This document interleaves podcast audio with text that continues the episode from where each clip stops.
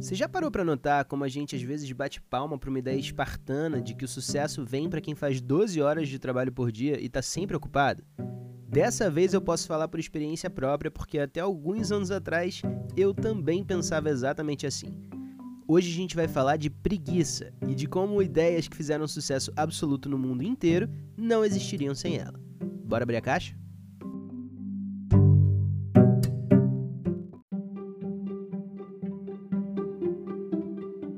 A primeira história da caixa de hoje vai pegar bem no coração de quem nasceu ou pelo menos cresceu lá pela década de 90. Se você foi uma criança remotamente interessada, assim como eu, em animes e desenhos japoneses, deve lembrar com carinho das batalhas épicas de Dragon Ball Z, uma das franquias mais bem-sucedidas da cultura pop no planeta inteiro. E mesmo que você não seja fã de produções nipônicas, ainda assim você provavelmente reconhece a aparência de um Super Saiyajin, a transformação que é mais famosa da série. Mas para quem não faz ideia do que eu tô falando, aí vai uma breve explicação. Vamos do começo. Dragon Ball se passa em um universo fictício na maior parte do tempo em um planeta que é uma versão da Terra. O personagem principal se chama Goku, um guerreiro alienígena de uma raça chamada Saiyajin, que é enviado para a Terra ainda bebê e acaba perdendo a memória sendo criado por um terráqueo. Lá pelas tantas, ele descobre a sua origem e precisa lutar contra um vilão intergaláctico que destruiu o planeta natal dele e que planeja dominar o universo. Pois é, em Dragon Ball as brigas tomavam proporções meio gigantescas. De qualquer forma, um dos momentos mais épicos da franquia inteira acontece justamente nessa batalha contra o vilão chamado Freeza. É que os guerreiros com sangue Saiyajin podem, em certas circunstâncias, se transformar em um super guerreiro com poderes multiplicados, o tal Super Saiyajin que eu falei no início dessa história. E a parte mais notável dessa transformação é a mudança no formato e na cor do cabelo desses guerreiros. Eles ficam com os cabelos louros, espetados para cima, tipo uma Ana Maria Braga que tomou muito anabolizante. Tá, mas agora sem brincadeira, não existe nada mais incrível nos desenhos animados dessa época do que a primeira transformação do Goku em um Super Saiyajin. Tanto que a maioria dos desenhos japoneses que vieram depois de Dragon Ball também trouxeram algum tipo de transformação power-up para os personagens. Acho que já deu para entender o quanto essa transformação do Goku em um Super Saiyajin foi um marco na cultura pop do mundo, né? Mas você sabe por que essa transformação deixava o personagem louro? Pois é, não foi uma escolha de design super pensada, nem resultado de uma enorme pesquisa com adolescentes japoneses para definir que cor de cabelo era mais malvadona para o Goku ganhar. Foi só para dar menos trabalho mesmo. Acontece o seguinte: para Akira Toriyama, que é o autor de Dragon Ball e inventor dos Super Saiyajins, era importante que a transformação desse uma modificação visível no Goku, né? Fizesse clara ali a impressão de que ele tinha adquirido muito poder.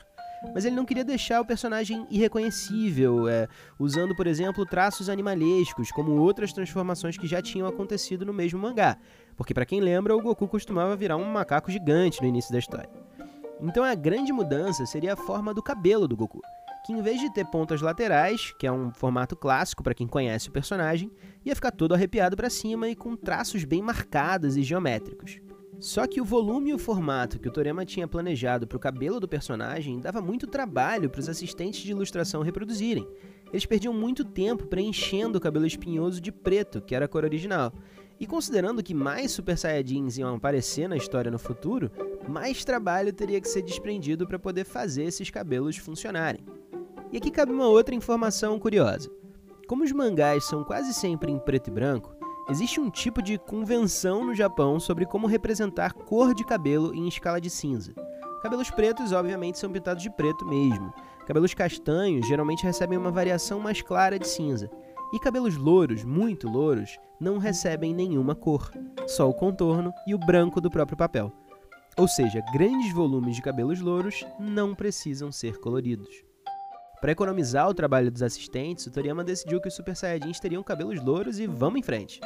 E assim o time podia investir mais tempo no que realmente importava, que era dar vida às batalhas épicas e inesquecíveis de Dragon Ball, que enlouqueceram jovens no Japão e no mundo inteiro por décadas.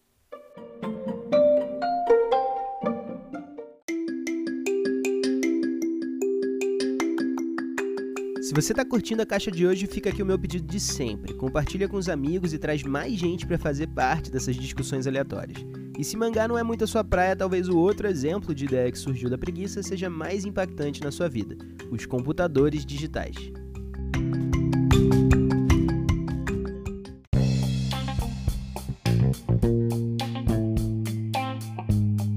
Aos 15 anos de idade, John Vincent Atanasov já tinha o segundo grau completo e estava ingressando na faculdade. Ele veio de uma família que valorizava muito estudo e esforço e por isso se formou em engenharia elétrica na Universidade da Flórida só com notão. Fez mestrado em matemática e acabou os estudos com um PhD em física teórica. Durante o desenvolvimento da tese de doutorado dele, o Atanasov tinha que fazer cálculos complexos e cheios de etapas. E a melhor ferramenta que ele tinha à disposição era uma calculadora Monroe, que é um equipamento mecânico que funciona meio como um jogo de engrenagens e molas que faz cálculos matemáticos. E fazer as contas nessa calculadora era um negócio tão sofrido para o Atanasov que ele mudou a história da humanidade só de ranço. Acontece que durante o desenvolvimento dessa tese, ele ficou perseguido pela impressão de que devia ter algum jeito mais fácil de fazer cálculos simultâneos, sem essa complexidade mecânica e a limitação física das engrenagens. Ele até tentou ligar calculadoras Monroe em sequência, mas sempre sem sucesso. E aí um dia, especialmente frustrante de inverno, ele pegou o carro e saiu em busca de um drink para poder espairecer e relaxar um pouco desse inferno que era usar as calculadoras Monroe. Só que o estado de Iowa, onde ele morava e trabalhava, era o que os americanos chamavam de dry state, ou estado seco. Ou seja, tinha uma lei que proibia a venda de bebida alcoólica. Isso fez com que o professor dirigisse por mais de 300 quilômetros para arranjar uma dose de uísque. E foi nessa viagem que a solução para um novo tipo de máquina de computação apareceu. Em vez de engrenagens e mecânica complexa, o trabalho podia ser feito por eletricidade e válvulas a vácuo, desde que se usasse uma base de cálculo binária. E assim surgiu a centelha que culminou no computador Atanasov Berry, um projeto de calculadora digital que seria capaz de fazer até 29 equações lineares simultâneas. Depois de alguns anos de tentativa, o projeto ainda promissor acabou sendo deixado de lado, antes da conclusão, com os dois pesquisadores-chefes da empreitada partindo para novos caminhos de carreira. Mesmo assim, sem a forma inovadora de automação de cálculos proposta pelo Atanasov, os computadores que a gente usa hoje não seriam possíveis. E não fosse pela preguiça de usar uma calculadora Monroe, com todos os outros físicos da época, talvez o John Atanasov jamais teria perseguido essa ideia.